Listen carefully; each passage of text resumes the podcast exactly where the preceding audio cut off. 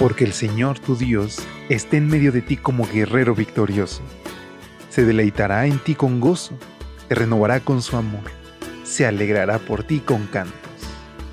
Prepárate para experimentar el poder de Dios, disfrutar de su amor y reclamar las promesas del Señor a través de esta serie de reflexiones devocionales para adultos, nuestro maravilloso Dios.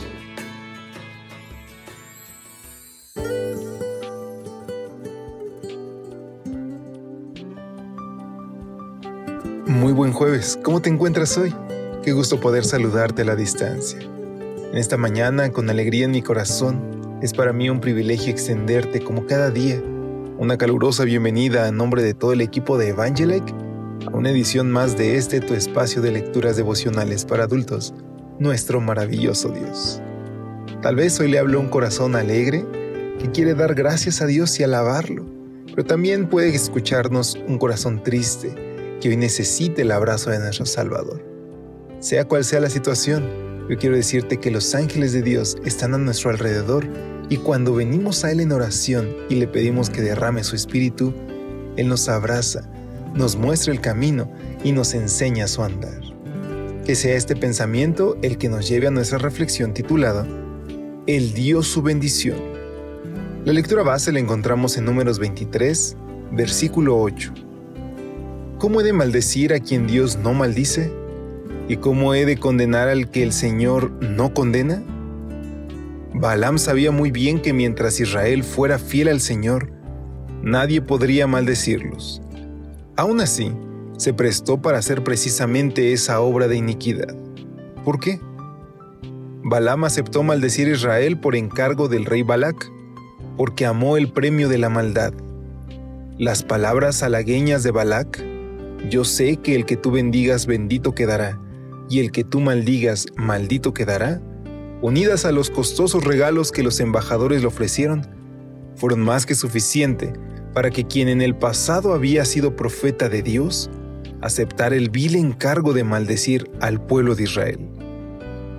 Sin embargo, cuando se dispuso a cumplir su perversa obra, ¿qué palabras salieron de su boca? Las que señala nuestro texto de hoy. ¿Cómo he de maldecir a quien Dios no maldice? ¿Y cómo he de condenar al que el Señor no condena? en lugar de maldiciones, solo pudo pronunciar bendiciones. Luego intenta por segunda vez. ¿Qué dice entonces? Dios no es un simple mortal para que mienta o cambie de parecer. Si Él habla, ciertamente actúa. Si Él dice algo, lo lleva a cabo. Yo he recibido la orden de bendecir.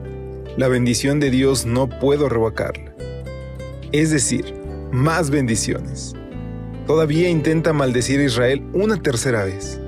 Ahora, ¿qué dice?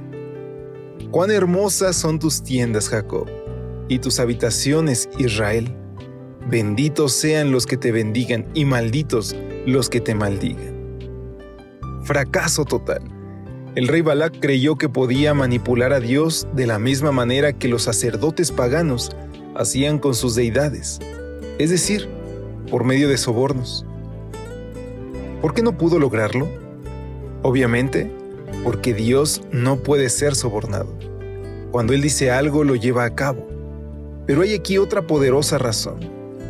Cuando Balaam intentó maldecir al pueblo de Dios, no pudo con todos sus encantamientos.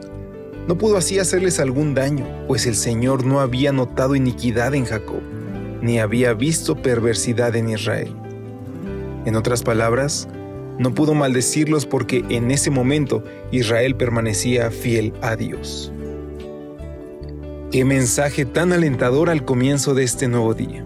Cuando Dios te bendice no hay en todo el universo poder alguno que pueda anular esa bendición. Pero es indispensable, mi amigo, mi amiga, que te mantengas en los caminos de Dios, puesto los ojos en Jesús. De ahí la importancia del siguiente consejo. Mientras oramos, no nos dejes caer en tentación. Debemos evitar la tentación en todo lo posible. Y es así que al iniciar este día nos encomendamos a Dios, pues cuando estamos con Él no hay poder que se resista a su voluntad.